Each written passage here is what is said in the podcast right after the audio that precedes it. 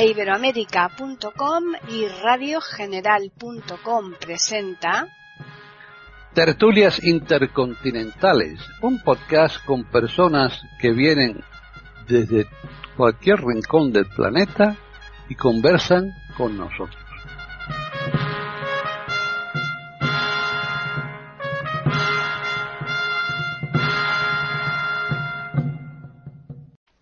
Bienvenidos un día más a Tertulias Intercontinentales en iberoamérica.com. Soy Paqui Sánchez Galvarro.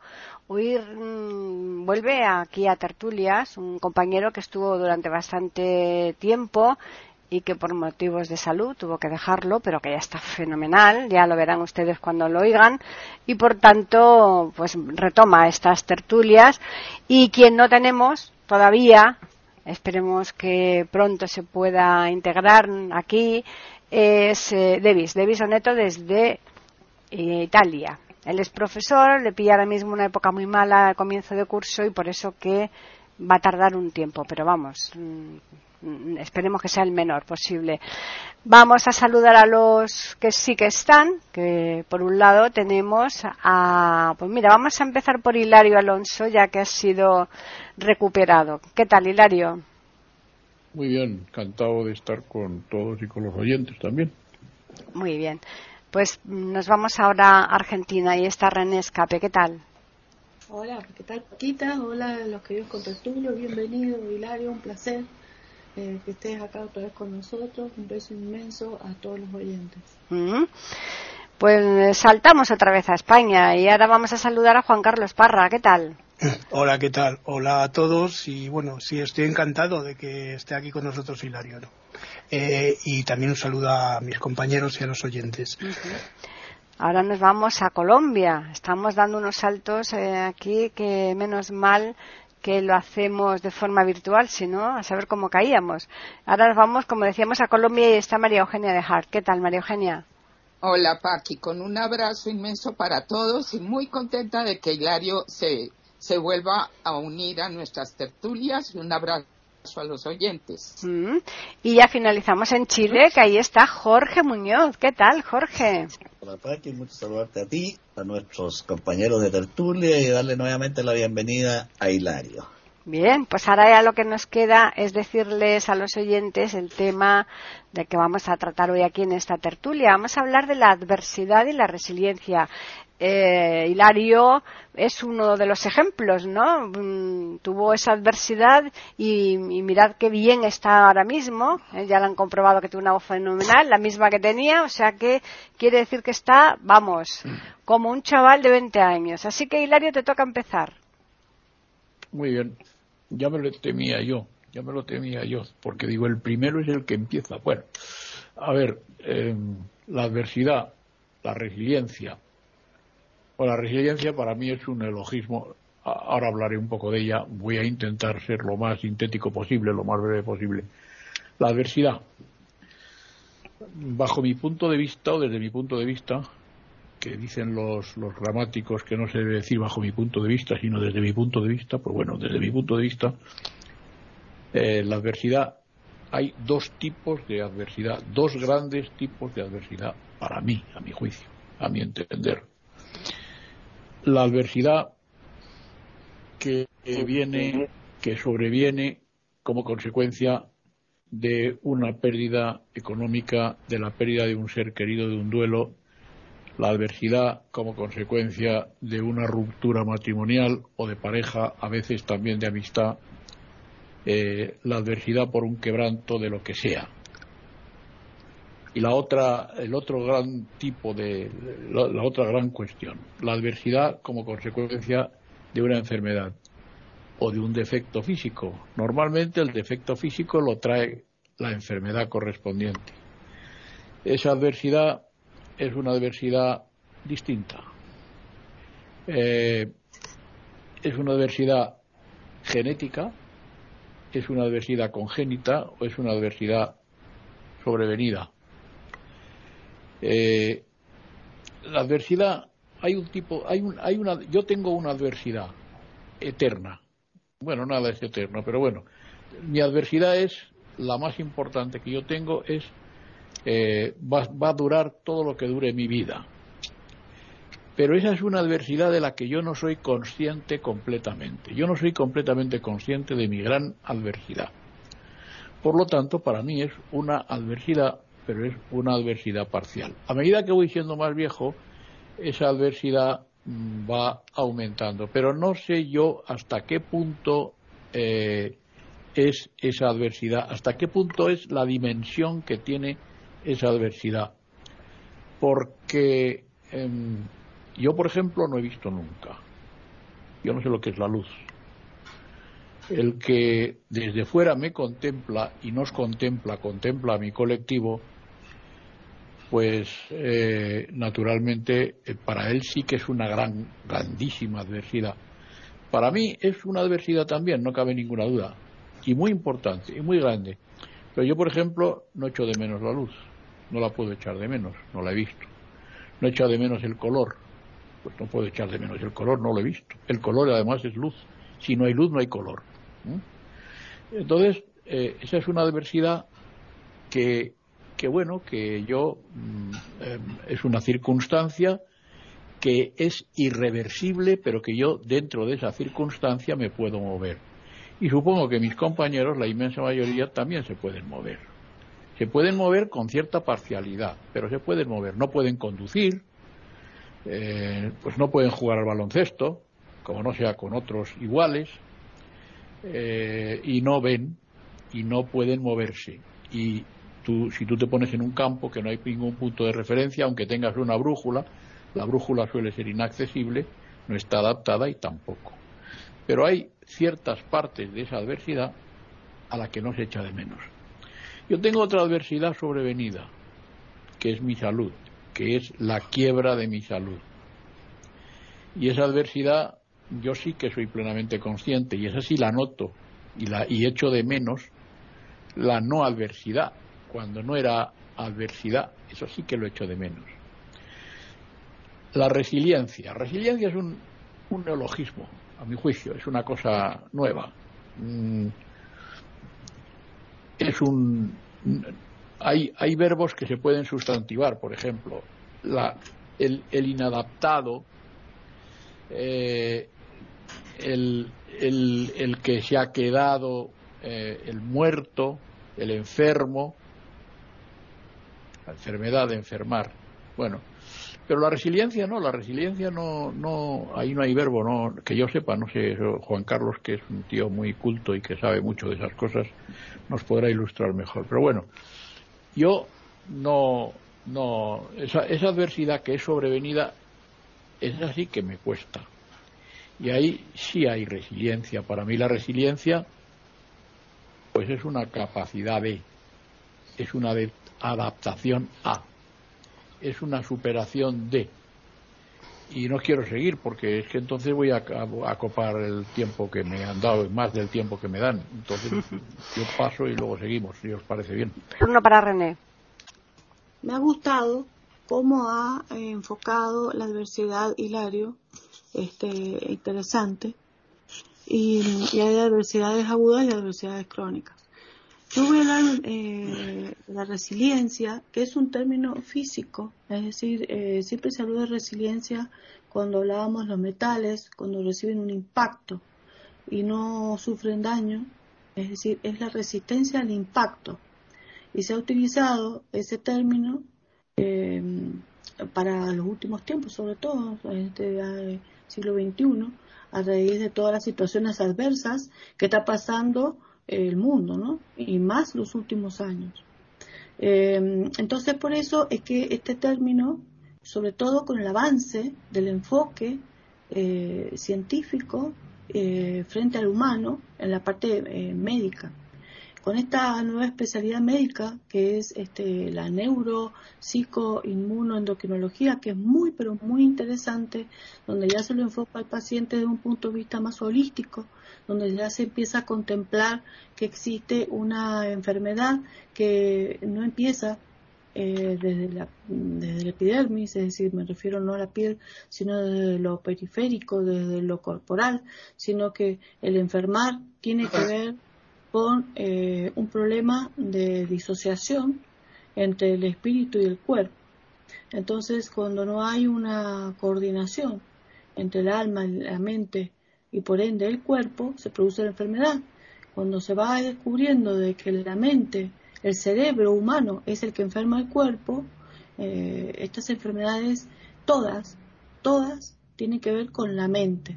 Y eso es lo interesante de las neurociencias, que van estudiando, porque hasta lo genético eh, tiene que ver, ojo, no hablo de lo congénito, que ahí ya sería un término distinto, lo genético eh, tiene que ver con la mente, porque los genes pueden llevar la, historia ancestral de todo nuestro historial a través de nuestro sistema cromosómico, nuestro cariotipo, pero los genes se reprimen o se desreprimen según el estado mental.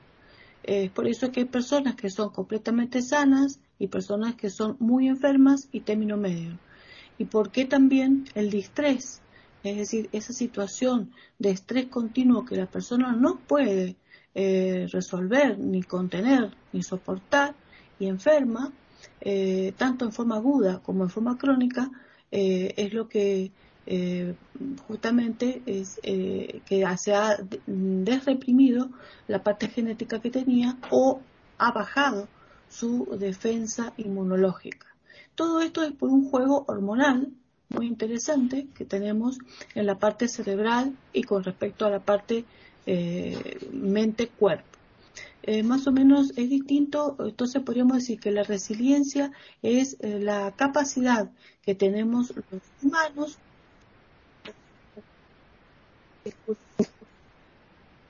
la capacidad que tenemos los humanos de poder soportar o contener esos procesos de adversidad y hacer de ellos un aprendizaje, un autoconocimiento de en qué situación estamos y eh, eh, hacer una experiencia de aquello, haciendo eh, un, proceso de evolución personal, tratando de recomponerse, rearmarse y que no llegue a la enfermedad.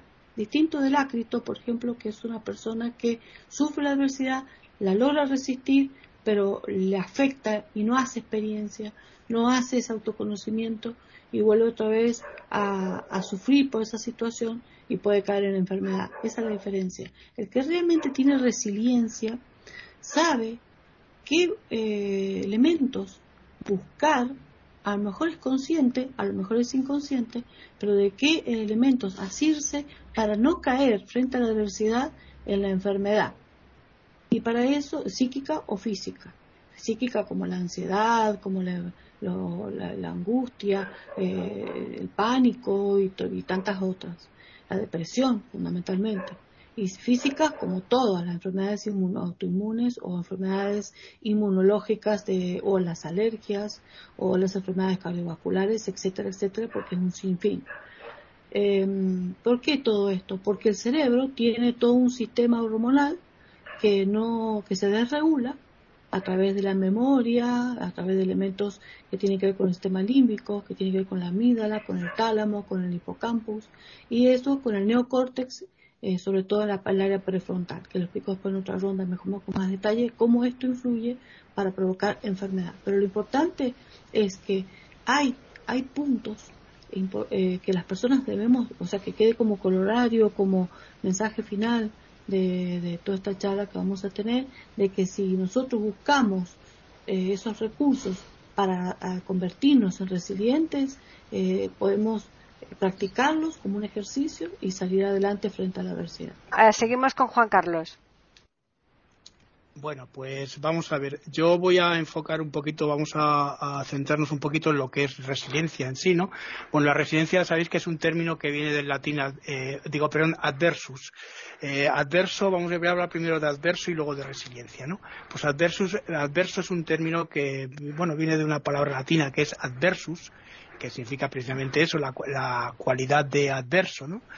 Esto eh, se puede ver eh, de varias maneras. Pues bueno, pues puede ser, es, es una situación desfavorable, es también una situación en la que nos vamos a encontrar, eh, bueno, esa situación en la que nos encontramos enemigos, nos vamos a encontrar con lo contrario, lo opuesto, ¿no? Lo opuesto a, a lo que vamos a ver después, ¿no?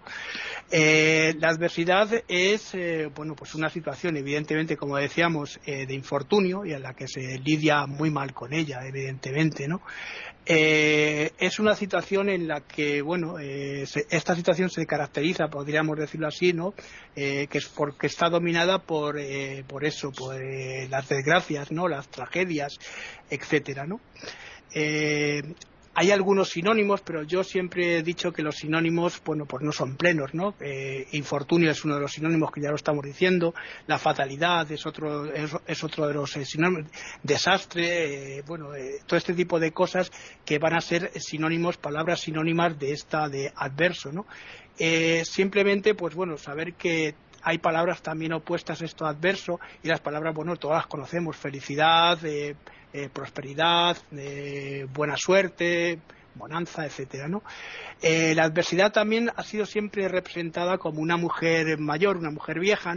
Que va con vestidos andrajosos y además va caminando por un por un lugar que es bueno es, un lugar que es un erial estéril lleva las piernas llenas de heridas y las heridas se las están lamiendo los perros y al final, de, al final del cuadro, la representación de la escena, se ve una cabaña que está ardiendo. ¿no? Esto sería más o menos lo que se puede decir de, la adversidad. La adversidad también, bueno, pues se dice también con en la adversidad que los amigos desaparecen, ¿no? Esto lo hemos oído todos, ¿no? Eh, porque los amigos, claro está, cuando hay una adversidad, pues siempre están unidos los verdaderos amigos a las personas, a los demás, ¿no? En cuanto a la resiliencia, sí, eh, Hilario, es un término que ya aparece en los años 60, es un término muy nuevo, es un término que además eh, conlleva eh, pues eso, fuerza, eh, luego ya hablaré un poquitín más eh, de esto detenidamente, y que los investigadores del siglo XXI pues nos hablan de ello ya bien al principio hablaban de una forma individual, pero ya de una forma más colectiva, que también lo, enfocaré un poquitín, lo, diré un poquitín más adelante, en el sentido de bueno que es trabajar con el colectivo, con las familias, etcétera. Ellos hablan de tres modelos importantes que son un modelo compensatorio, un modelo de protección y también hay un modelo finalmente que es eh, de desafío. Estos son los principales eh, motivaciones de la resiliencia. La resiliencia es un término, evidentemente, tú decías que puede ser un término para siempre, en el que una persona se tiene que adaptar a una situación o puede ser eh, mm, de alguna manera mm, que haya venido por, otros motivos. Y estas formas de resiliencia son muy complicadas de superar porque ya no solo consiste en, lo que el individuo, como dicen los investigadores, pueda llevar innato, no, no, consiste en que además se necesita de ayuda para poder salir. Y de momento lo dejo aquí, Paqui, ¿vale? muy bien, pues pasamos ya a María Eugenia. Están escuchando tertulias intercontinentales en iberoamérica.com. Bueno, este es un tema de verdad tan importante eh, eh, y, tan importante de aclarar, de tener como claridad sobre lo que es la adversidad y lo que es la resiliencia. En cuanto a la resiliencia, es cierto que, es algo novedoso en, el vocabulario en español. En inglés se usó siempre y yo me acuerdo que de pequeña me explicaron el, el resiliency como un caucho, la capacidad del caucho que se puede estirar y al soltarlo recupera su estado anterior. Esa es una maravillosa explicación de lo que es resiliencia.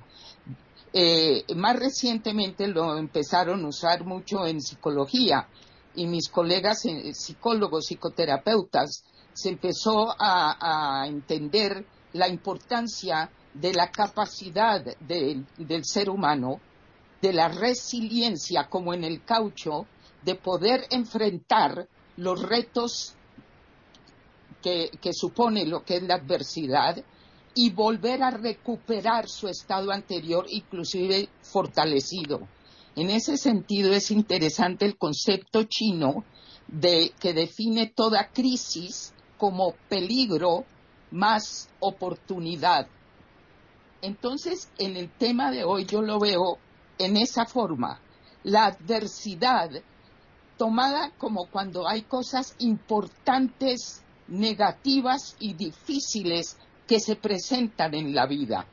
Un compañero, cuando estábamos haciendo la formación en psicología sistémica y psicoterapia, hablaba de que hay problemas y hay dificultades y casi nada es problema, generalmente hay dificultades en el diario vivir. Ya cuando hablamos de la adversidad, de lo que es, por ejemplo, la tragedia, estamos hablando, y es importante también hacer una diferencia entre las cosas cotidianas que se presentan, y todos las tenemos, y lo que ya es de marca mayor. Y yo creo que hoy en nuestro tema estamos hablando de eso, de la adversidad como las cosas que surgen en el camino de la vida, los obstáculos, los retos. Ya han hablado de, las pérdidas como una de las características en lo que es adversidad, fuente de miedo, de frustración, de dolor. Y la adversidad va ligada al sufrimiento. El sufrimiento viene del dolor. Y sin embargo, tantas cosas de, la vida y de eh, los seres humanos están llenos de paradojas. Y una de las paradojas más grandes es lo que es el dolor. Porque resulta, hay un autor que se lo recomiendo que lo busquen, el doctor Paul Brand, especialista en lepra, que escribe un libro que se llama El dolor, dos puntos, el regalo que nadie quiere. Y él desarrolla el tema porque al especializarse en la lepra, y la lepra tiene la característica de que no hay dolor, las terminaciones nerviosas se dañan y no se registra el dolor. Y ahí se ve que la mayor defensa de todo organismo vivo es la capacidad del dolor, de la voz de alarma, que indica que hay que corregir algo que está mal. Y el dolor tiene que doler. Eso es una redundancia, porque si no se ignoraría. La adversidad tiene algo de esto. Me parece que es muy importante entender que el dolor de donde sale el sufrimiento, el sufrimiento se da cuando el dolor no es atendido o no se logra atender la corrección en, una forma completa. El sufrimiento que es parte de lo que vivimos todos los seres vivos tiene una característica muy importante que viene a lo que decían los chinos, peligro más oportunidad el qué hago con esto, la capacidad de poder escoger. Y en ese sentido yo creo que es muy importante hacer una diferencia entre lo que yo llamo sufrimiento limpio y sufrimiento sucio. Es un poco esquemática esta explicación mía, pero creo que nos orienta. La adversidad es indispensable para el crecimiento. Sin adversidad y la escuela de la adversidad que la vida se encarga todos los días en presentarnos, sin esos retos no hay un crecimiento adecuado. La adversidad entonces es el peligro más la oportunidad. Desde el comienzo de vida empieza a ver la oportunidad frente a los retos. Y voy a terminar esta parte aquí hablando de la importancia de entender para los que nos escuchen, que, sean padres con niños, con adolescentes, uno de los peores eh, resultados de la sobreprotección es que no se le permite al ser desde el comienzo de su vida a ir aprendiendo a ser resiliente. La resiliencia se va aprendiendo como un ejercicio como puede ser en los deportes, en las artes, en las disciplinas, de tener que enfrentar la dificultad para resolverla y poder avanzar. Yo he visto y pienso hoy en día, quien llega a los 20 años sin haber enfrentado ningún tipo de adversidad, yo veo que llega en desventaja. La cosa es que tiene que haber un equilibrio, sobre todo en los menores, que no se puede, debe abrumar más de lo que la capacidad de la edad en que están pueda manejar y para eso es la importancia del adulto. Por ahora lo dejo ahí. Finalizamos esta primera ronda con Jorge. Bueno, la resiliencia fue aplicada al ámbito psicológico y trabajada por el psiquiatra judío Boris Kirulnik, quien estuvo preso en los campos de concentración nazis siendo un niño y ha escrito varios libros sobre el tema. Bueno, es difícil imaginar una vida común, una vida normal sin algún tipo de adversidad. Sería un ser no humano, o tal vez de, literatura, un héroe literario. Eh, es normal en la vida eh, tener de repente algún tipo de enfermedad, tropiezo, pérdida de empleo, que un muchacho le vaya mal en sus exámenes, de modo que las adversidades son parte de la vida y en cierto aspecto son positivas en cuanto ayudan a fortalecer el músculo emocional. Ya decía Nietzsche, aunque bastante discutible, que lo que no te mata te fortalece. Esto no es tan así porque hay adversidades que no matan pero invalidan o hieren demasiado. Pero en general las adversidades son parte de la vida y hay que aprender a convivir con ellas o enfrentarlas. Y en este plano del enfrentamiento de la adversidad, los primeros que empezaron a trabajar fueron los estoicos, ¿no? Los estoicos construyeron una verdadera filosofía de vida para enfrentar las dificultades de la vida concreta.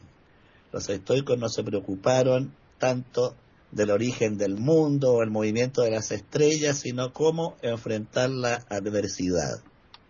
Y lo hicieron en base a cuatro elementos fundamentales para ellos. Sabiduría, justicia, coraje y templanza. Esta última se vincula a la disciplina. Aquí está la fase operativa, ya que se trata de aprender a manejar las emociones para que el impacto de un suceso no sea tan grande hay que recordar que de esta corriente filosófica nació una de las más importantes corrientes psicológicas modernas, como es la psicología cognitiva conductual.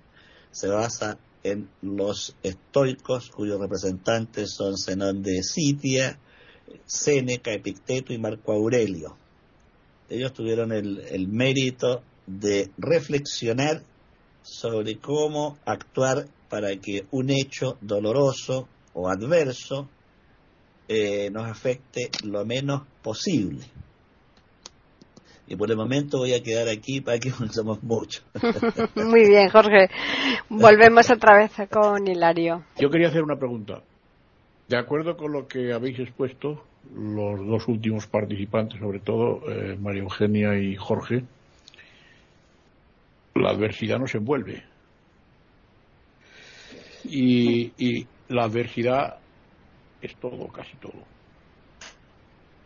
Y la resiliencia también nos envuelve, porque es, supongo que es corregirme, ¿no?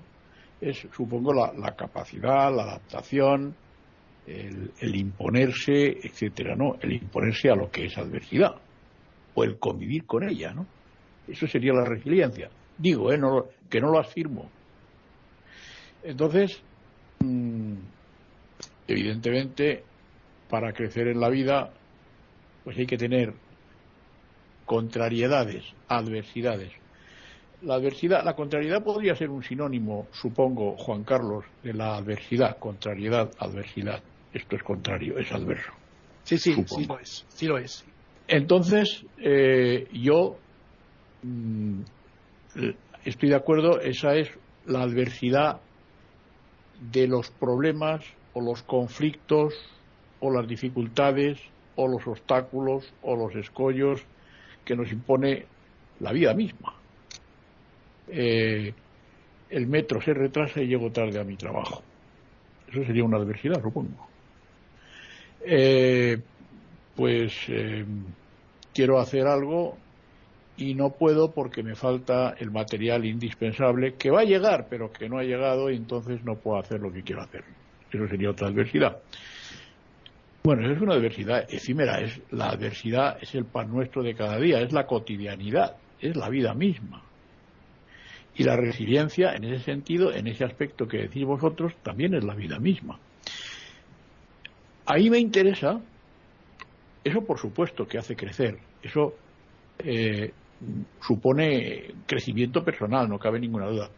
Ahí me interesa la gran adversidad y la, y la resiliencia o la capacidad de poder corregirla o vivir, convivir, eh, dominar, no dominar, eh, dominarme a mí dentro de unas circunstancias completamente contrarias, completamente adversas, unas circunstancias no normales. Y esa es la, la, adversidad que me interesa a mí. Evidentemente la adversidad, de acuerdo con lo que vosotros decís, de acuerdo, por supuesto, pues que está en la vida misma, está en el aire que respiramos. El aire es de mala calidad y eso es una situación adversa, una situación contraria. En Madrid está altamente contaminado, sobre todo determinadas zonas, y eso es una adversidad. Y ahí no hay resiliencia, ahí no hay forma de superar el que el aire tenga una mala calidad, y eso es una adversidad colectiva. Eh, adversidad es no poder ir a un sitio por medios normales. El otro día, que fuimos a hacer un trabajo importantísimo, como sabe Paqui, y tuvimos que coger un taxi porque fuimos a donde Cristo dio las tres voces y es difícil ir por ahí en un eso es una adversidad voy a coger un taxi y, y yo no tengo por qué gastarme en un taxi pudiendo ir de otra manera esa además es una adversidad que se añade a la que ya tenemos nosotros, de la que ya he hablado antes, anteriormente, cuando estaba hablando. Entonces, bueno, eh, hablemos de la gran adversidad y hablemos de la, si queréis, hablamos de la adversidad que supone el vivir cada día. Es decir, el vivir no es una adversidad, pero sí vivimos dentro de una serie de circunstancias que efectivamente nos hacen crecer y que desde luego nos hacen algunas veces luchar y que nos hacen corregir cosas, corregir situaciones, que tenemos que imponernos a determinar, bueno, que tenemos que vivir dentro de unas circunstancias que no queremos, pero que están ahí. Eh, lo dejo ahí. Turno para Juan Carlos. Antes de, hablar de la resiliencia, como os dije, eh, todas las sociedades han tenido eh, este tipo de, planteamientos, ¿no? Adversos. Evidentemente, hay una gran adversidad, como decía Silario, y hay también una adversidad diaria. Estas adversidades diarias, afortunadamente, son eh, o se pueden resolver o eh, pasan, digamos, desapercibidas, ¿no? Por decirlo de alguna manera, ¿no? Suave. Pero sí que es verdad que todas las sociedades, digo, y incluso como hablaba Jorge, la sociedad griega, fijaos, en literatura y en teatro, los eh, dramaturgos de la época de Sófocles, eh, Eurípides, Esquilo, sabían perfectamente esto y los anteriores también, porque ellos crean un término que a mí me parece muy interesante y relacionado incluso con la resiliencia, ¿no? que es el término eh, catarsis. La catarsis es una purificación, es eh, mm, quitarse los miedos a través del espectáculo, lo que se está viendo. ¿no? Una paloma va a chocarse contra un eh, cristal de un autobús, estamos viéndolo, pero claro, eh, una de las situaciones es que cuando estamos viendo un espectáculo como es el teatro, esas situaciones nos pueden afectar interiormente y lo que nos hacen es de alguna manera superarnos. en ese sentido, bueno, pues diré que la resiliencia es fuerza, evidentemente es una, es una capacidad eh, de adaptarse también a una situación, eh, bueno, una situación extrema. Digamos que las situaciones menos eh, relevantes, bueno, pues pueden ser superadas, ¿no? Además, la resiliencia mm, normalmente digo normalmente porque esto no sucede en todos los casos, termina con sucesos, con sucesos positivos en el individuo, ¿no? Eh, sin embargo, eh, bueno, pues tenemos el concepto es eh, bueno es un concepto que se ha experimentado hace muy poquito, como decía María Eugenia, es, un neologismo de prestado al inglés, pero que ya nosotros ese concepto lo tenemos adquirido desde siglos y siglos. No hace falta que nos venga a decir que la resiliencia es tal cosa, ¿no? La resiliencia ya, la resiliencia ya sabemos lo que es porque mucha gente tiene que lidiar con ello y eh, Jorge, los personajes literarios son mejores cuando hay conflictos, cuando un personaje tiene adversidades y las puede superar. Un personaje plano es ese personaje que llega a, no tener nada, es un personaje que simplemente lo que tú decías, no tiene adversidades, ¿no? Eh, bueno, pues desde los años 60 este concepto eh, ha surgido, ha estado, ha entrado, ¿no? Como decía Jorge también, por un eh, personaje que estuvo en un campo de concentración. Podríamos citar aquí a otros personajes que también conoce María Eugenia, ¿no? Y que ya hemos citado algunas veces, como Víctor Frankl, ¿no? O la doctora Hedde, que también son eh, personajes que han estado en campos de concentración y son situaciones bastante extremas. bueno, pues la resiliencia además lleva añadido un bagaje cultural bastante amplio, yo diría, ¿no? Eh, en, un sentido también de que es un proceso de, también de, la comunidad. Antes se pensaba que era un proceso eh, únicamente individual, luego se empezó a experimentar y trabajar con las familias, se empezó a trabajar y a experimentar con eh, otro tipo eh, de, colectivos, con la sociedad, por ejemplo, que también es importante para que se pueda producir esa resiliencia. Y como he dicho antes, eh, nos hablan los psicoterapeutas y los psicólogos de tres, de tres modelos que se pueden ver, ¿no? Esos tres modelos que podemos eh, observar, ya los he dicho antes, los tres procesos, y además eh, podemos decir también que la, eh, la resiliencia es, bueno, es un factor o son factores que están actuando siempre en la sociedad, ¿no? Esa sociedad que a pesar de todo, pues bueno, es también muy competitiva y también hace que esas adversidades tengan que superarse diariamente, ¿no? Eh, con resultados eh, en ocasiones no muy positivos, porque a veces los resultados son negativos y tenemos que lidiar con ello, ¿no? Eh, bueno, también es definida como un proceso de, bueno, lo que decía antes, ¿no? De estar constantemente alertas unas personas con, otras, ¿no? Porque es esa adaptación a lo que es el medio de las situaciones adversas diarias dentro de la sociedad, ¿no? Y lo dejo aquí de momento, ¿vale? María Eugenia. Bueno, este tema de verdad que para mí ha sido de una importancia inmensa. Eh, no hay nadie que nos esté escuchando, ni nosotros mismos, que no haya lidiado con esto que estamos llamando adversidades. Ya estamos aclarando que es importante hacer una diferencia entre lo que no reviste tanta importancia como de pronto la pérdida de un objeto eh, material eh, pequeño de no mayor monta para ponerle la palabra adversidad a las cosas, pero yo creo que nadie se escapa de esto. Es parte de lo que es la existencia y es parte de lo que nosotros como animales humanos somos, registramos y analizamos. Me encantó eh, la mención de Jorge de los estoicos, porque realmente eh, eh, es una sugerencia para todos los oyentes aprender de, esa escuela de los estoicos y hoy en día cómo se está recuperando tanta de esa sabiduría que también está registrada en la oración de, de Nibur, creo que es, que han adoptado los alcohólicos anónimos, que dice, Dios concédeme la serenidad para cambiar lo que puedo cambiar, eh, para aceptar lo que no puedo cambiar el coraje para cambiar lo que sí puedo cambiar y la sabiduría para entender la diferencia. Esto para mí es una hermosa forma de explicitarnos a todos lo que estamos enfrentando en este momento, las dificultades y las cosas que nos causan dolor. Como les he comentado en otras oportunidades, parte de mi oficio como psicoterapeuta ha sido acompañar lechos de muerte. Llevo muchas décadas y esta ha sido una de mis mayores escuelas de aprendizaje para mí y para todos los que me rodean.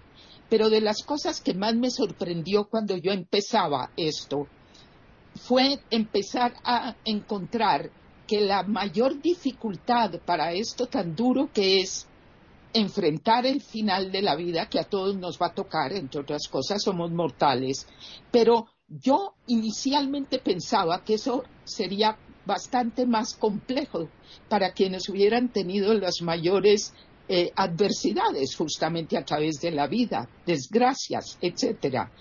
Y me empezó a sorprender que no era así. Lo más difícil era personas de años que sentían que habían desperdiciado sus vidas porque, como me dijo uno de los primeros, yo jamás tomé un solo riesgo. Yo tuve todo fácil. Yo me casé con la persona indicada, abandoné al verdadero amor por comodidad. Mi vida ha sido solamente cómoda, decía, con una infinita tristeza. Mi vida fue al divino botón, como dicen a veces en la Argentina. Este era un hombre argentino.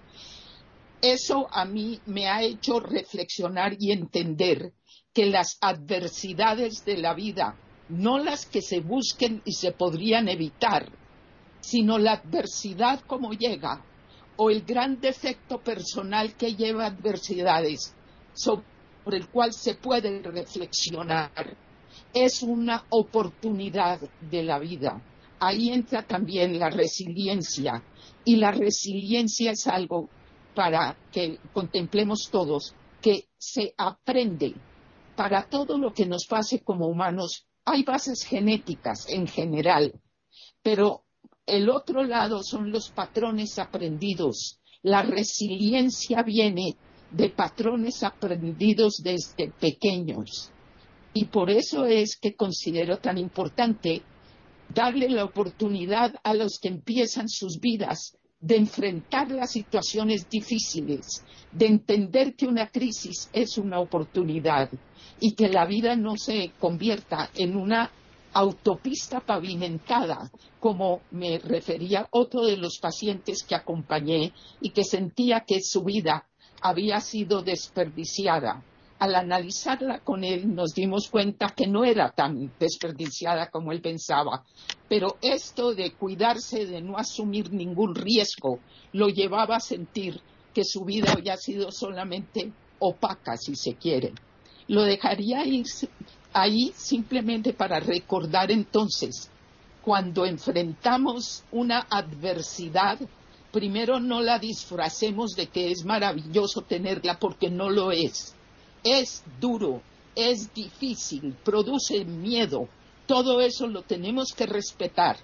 Lo interesante es que es la oportunidad de buscar dentro de mí mismo las reservas que tengo para poder enfrentar eso y no solamente sobrevivirlo, sino sobrevivirlo con un enriquecimiento. La médica española maravillosa que se llama Mónica de la Fuente, que ha hecho un estudio sobre los factores que van llevando al envejecimiento sano y los que llevan al deterioro, habla de los factores eh, que ejercen sobre esto, como es la dieta, como es el ejercicio y los buenos hábitos, pero destaca por encima de todo lo emocional. Y lo emocional empieza con un aprendizaje desde el comienzo de vida y la resiliencia es la capacidad de poder manejar emociones y no ser únicamente manejados por ellas. Lo dejo ahí. Están escuchando tertulias intercontinentales en iberamérica.com. Jorge. Bueno, cuando decía que um, para tener a alguien sin conflicto ni adversidades había que crear un personaje literario, me refería a otra cosa. Me refería a que en la realidad no existen personas sin algún tipo de adversidad. Ahora crear una obra literaria sin conflicto es muchísimo más difícil, lo otro es lo común, lo normal. Sin embargo, hay un autor ruso que casi logra esa hazaña, Iván Goncharov. Vuelvo al tema que nos preocupa. Eh, Hilario nos hablaba de que a él le preocupa la gran adversidad. Y es cierto, no es lo mismo llegar atrasado a la oficina porque no pasó el metro o el taxi a la hora, que estar postrado en silla de rueda el resto de vida. La magnitud, el impacto es mucho mayor en el segundo caso. Sin embargo, dentro de esta gran adversidad puedo vivirla bien, mal o regular. Y puedo vivirla mucho mejor si la acepto, si me relaciono con ella, la estudio y la conozco, y dentro de esa gran adversidad busco las mejores posibilidades de vida. Les voy a contar una anécdota real. Yo me crié en la ciudad de Valdivia, acá en Chile, una ciudad sureña hermosa, turística, y ahí había una pareja de muchachos con muchas, muchos dones para la música, y crearon un dúo llamado Schwenke y Nilo. Schwenke es uno de los apellidos de mi familia, y este dúo, Nelson Schwenke, padeció una gran adversidad, leucemia, y esta leucemia lo iba consumiendo día a día, sin embargo él, tal vez en la música, halló un consuelo extraordinario, sin embargo no fue la gran adversidad lo que lo dañó, sino algo inesperado. Murió mientras iba en bicicleta y fue atropellado. Ah. De modo que aquí la vida nos muestra que a veces lo que más tenemos no es el verdadero peligro y lo que nunca pensamos nos hace sucumbir. Son las curiosidades de la vida que nunca conseguimos eh, abarcar completamente. Pero afortunadamente en la actualidad la ciencia, la tecnología, la neurología, como mencionaba René, han avanzado mucho para enfrentar la adversidad. Sin embargo, la gran cuna, la gran fuente, debiera ser, aunque no lo es, la educación. Y la educación me refiero no solo al colegio, sino a la familia, el barrio, la escuela, la universidad. Eh, si bien es cierto, siempre buscamos, sería raro que alguien busque deliberadamente el dolor, el sufrimiento, el malestar, no sería normal. Los cuentos de hada nos presentaban la solución mágica. Siempre el héroe cuando estaba en el mayor peligro aparecía la varita mágica, el hada, el duende o la entidad ayudadora. En la realidad, la entidad ayudadora puede estar dada por la madre, el padre, el profesor, el confesor, el amigo, la amiga, etcétera. Pero también, sobre todo actualmente, por la ciencia. Vemos cómo ha avanzado la cirugía, la microcirugía, tratamientos con máquinas extraordinarias. Entonces, aunque estamos más protegidos, curiosamente es la adversidad psicológica la que más nos atormenta porque es la forma que nos permite enfrentar bien o mal la adversidad. Y aquí vuelvo a Epicteto cuando decía, no son las cosas, sino la opinión que tenemos de ellas la que nos causan los problemas. ¿Por qué un sujeto A que pierde el empleo reacciona de una manera trágica y un sujeto B que también pierde el empleo no? es la opinión que tuvo del suceso, o sea, la forma en que enfrentó el problema. De aquí que la educación, en base a lo que señalaban los estoicos, sabiduría, justicia, coraje y templanza, nos permite enfrentar mejor los problemas. El arte de la vida tal vez sea el arte de resolver problemas, de resolver conflictos. Y una vida sin conflictos y sin adversidades probablemente sería vacía, sin sentido y tal vez buscaríamos alguna dificultad. Lo dejo aquí, Paqui. Bueno, pues vamos a empezar la última ronda ya, que cada uno pues que decida si es a modo de resumen o prefiere añadir alguna cosa más. Así que comenzamos con Hilario. Bueno, yo, de todo lo dicho, yo me quedo con, con, con todo, con casi todo, porque es que me hacéis pequeño. Sois sabios todos, ¿qué pensáis sois inteligentes, coherentes, grandes pensadores y todo lo que decís a mí me sirve y mucho además.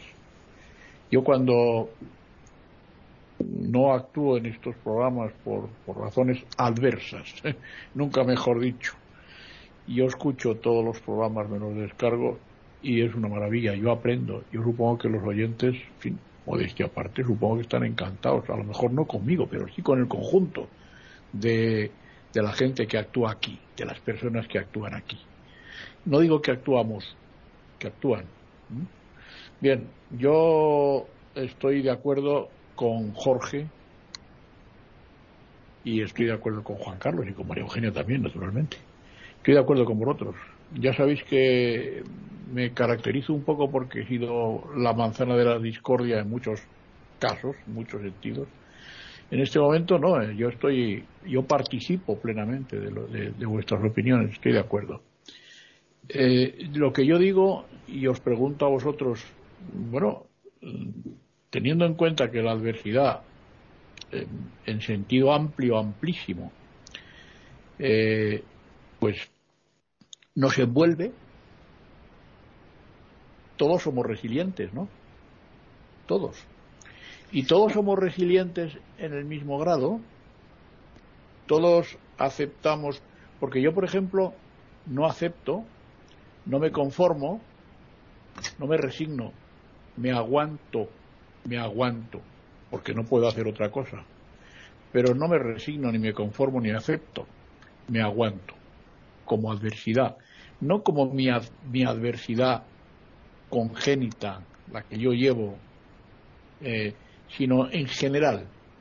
Yo no me conformo, yo no me resigno, yo no acepto, yo aguanto, yo tolero, que son conceptos distintos, que parecen que es lo mismo, pero no es lo mismo. Yo aguanto, soporto. Entonces, bueno, pues eh, como resumen por mi parte de, de, lo que hemos dicho o de lo que yo he asimilado, a mí me parece que todos somos resilientes. A mí me gustaría hacer una pregunta María Eugenia. Eh, María Eugenia, y el que se está muriendo, el que cuando te toque, a ver si me puedes contestar, porfa, el que se está muriendo, que tú asistes o has asistido, eh, ¿en qué forma es resiliente? ¿Cómo ejercita su resiliencia? Me refiero el que muere de una manera en paz, de una manera serena, no feliz, porque feliz no muere nadie, pero sí de una manera tranquila, de una manera calmada, de una manera reposada. ¿Cómo, cómo supera esa, no supera la muerte física, pero sí puede superar, supongo, el dolor que supone el acto de morir, el acto físico, vaya. Continuamos entonces con Juan Carlos hay varios conceptos que has sacado que a mí me parecen muy interesantes, Hilario. El concepto de resiliencia como aguante, ¿no? Yo lo, hubiera subtitulado como el aguante, ¿no? A mí me parece muy interesante lo que acabas de decir. Y por otra parte, fíjate, eh, yo creo que la resiliencia está en, diferentes edades. El otro día estaba mm, eh, viendo un caso que sucedió con un crío de 10 años que sufría bullying en su colegio. Bueno, pues este chavalito eh, la madre fue a ponerle el desayuno, le despertó por la mañana, ¿no? Y le iba a poner el desayuno.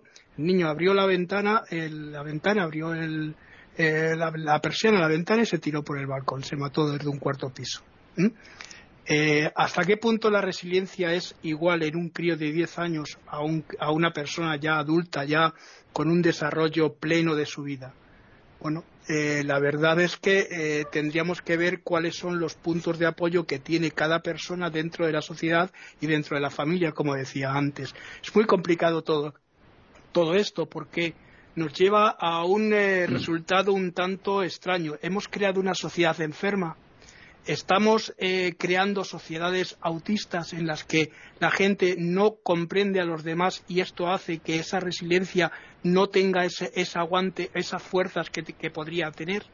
Estamos haciendo eh, eh, dentro de lo que es la educación una educación desviada de lo que realmente tendríamos que hacer en una sociedad sana eh, o estamos o somos eh, víctimas de lo que es eh, de lo que es en realidad las crisis de la sociedad. Esto es lo que más me, preocupa no me preocupa que la gente diga bueno esto es una cuestión normal las cosas no son normales. Es verdad que hay riesgos que tenemos que adoptar dentro de la dentro de nuestra vida pero también hay mm, cosas que se pueden, eh, digamos, facilitar. Y esas cosas no las facilitamos. ¿Cuántas veces hemos oído a nuestros padres decir, bueno, este ya aprenderá cuando vaya creciendo, o cuando se vaya de casa ya aprenderá? ¿Por qué? Porque normalmente se nos ha dicho que con los golpes se aprende. Bueno, pues es posible que con los golpes se aprenda, pero yo creo que hay otras maneras de aprender y también de educar, ¿no? Y aquí lo dejo, Paqui. María Eugenia. Bueno, eh, empiezo tal vez dándole respuesta a Hilario en, su pregunta y diría lo primero que se me ocurre para responder esto, sobre lo cual podría hablar tanto, voy a tratar de resumirlo, es lo siguiente. La forma en que yo he podido acompañar. Yo lo que siento es que yo acompaño a una persona en un trayecto a su manera, en su idioma, en su lenguaje y con sus creencias, no las mías. Y trato, a mí me ha servido mucho, fíjense, verán, y aquí viene esto, eh, el hecho de que en mi vida he tenido adversidades a veces particularmente exageradas, que daría la vida por no haber tenido pero también eso se ha convertido en una forma de utilidad en el acompañamiento. ¿En qué forma llegan las personas que yo he podido acompañar a lo que ya yo llamo una muerte orgánica, una muerte sana? ¿En qué sentido? En el sentido de lo que se llama llegar en paz. Es decir, sin una cantidad de nudos ciegos sin resolver, de nudos apretados que nadie ha aclarado, con cosas en punta.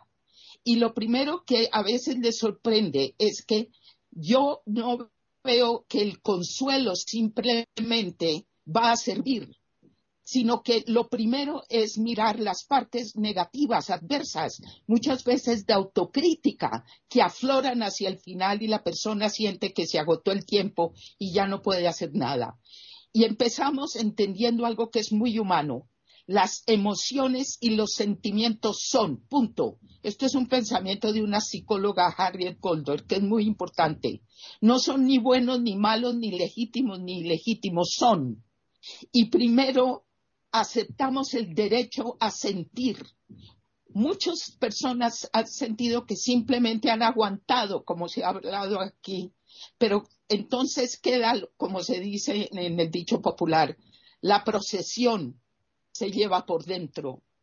El derecho a la protesta, a la rabia, al dolor por cosas que se han hecho, a la autorreflexión, entendiendo que tengo que mirarme a mí mismo y aceptar las partes más negativas, es decir, destapamos todas las cartas y las vamos mirando.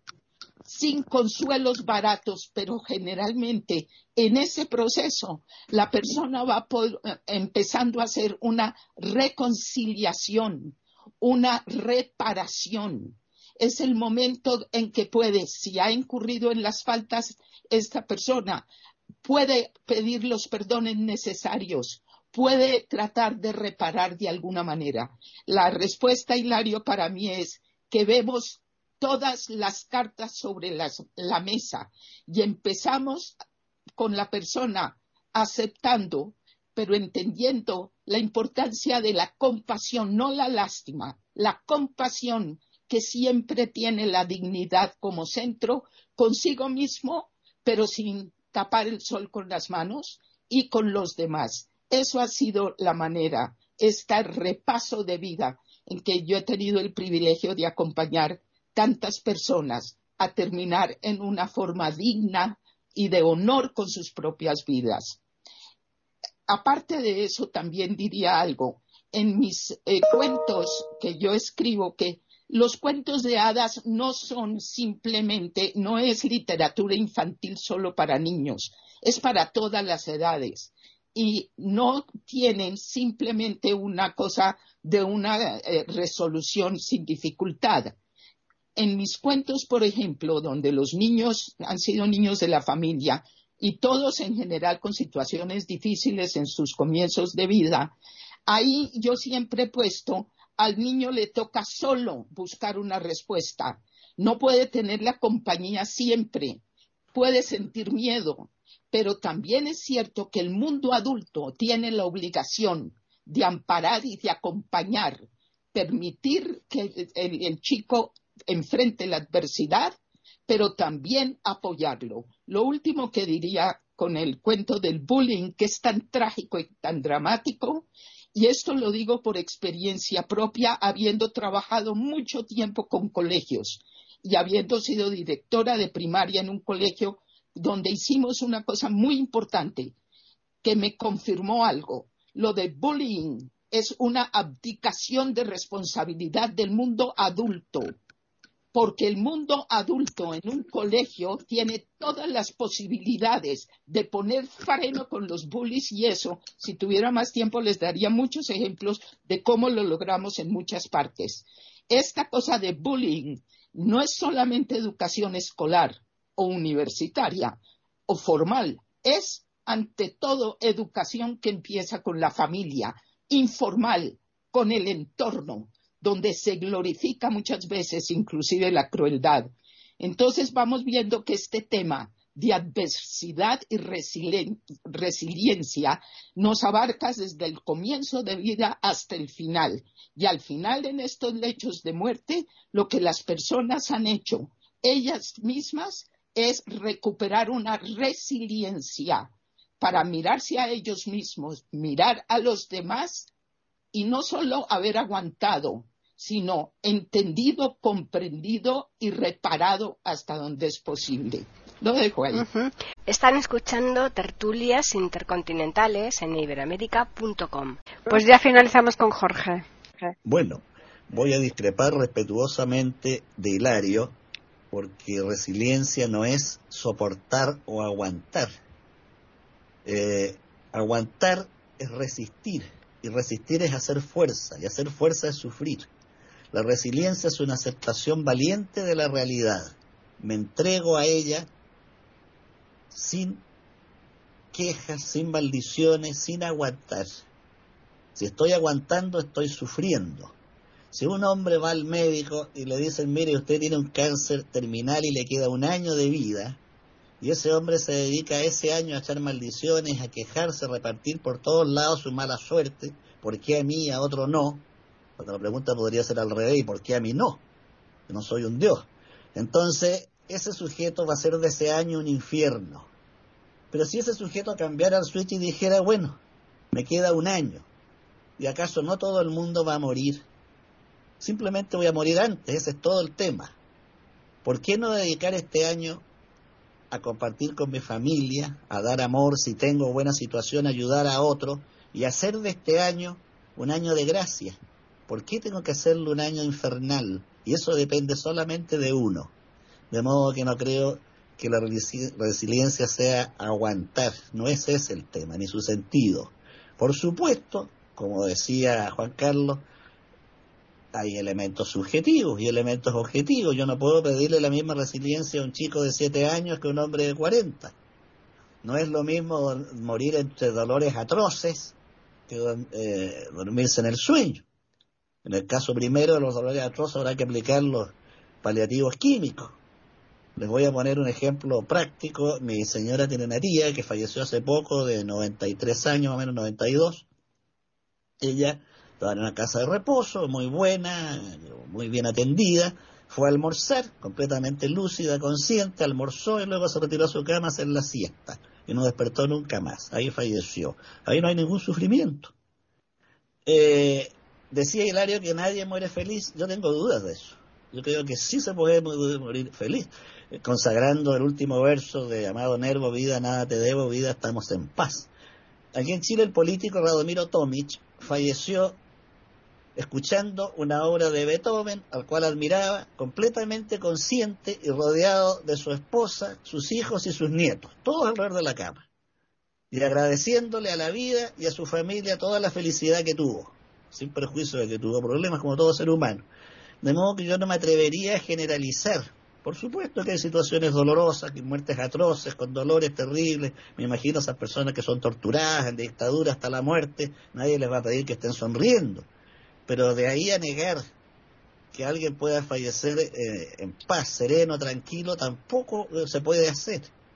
Hay que ver caso a caso. Pero repito, para mí la resiliencia es la aceptación valiente de la realidad, no la resistencia. Si yo subo un cerro y me dedico a resistir la pendiente, no voy a llegar nunca arriba.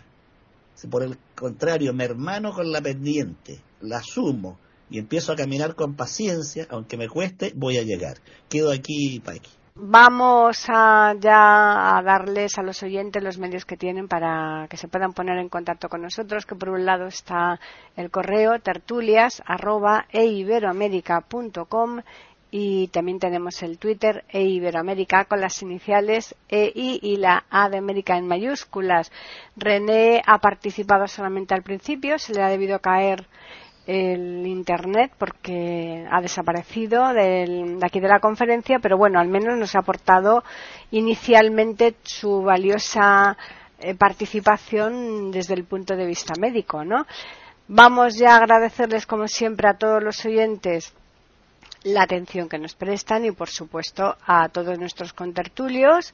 Mm, darle la bienvenida nuevamente a Hilario.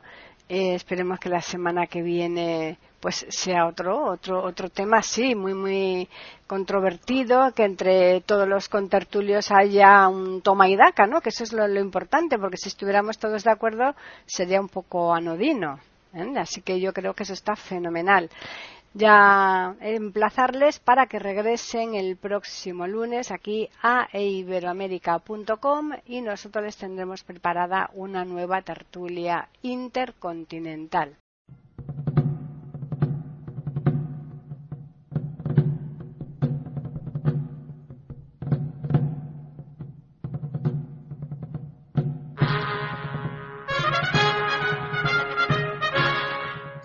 Acabamos de ofrecerles el podcast de tertulias intercontinentales. Aquí en iberoamérica.com y radiogeneral.com. Regresen la semana que viene para un nuevo episodio. Hasta la próxima semana.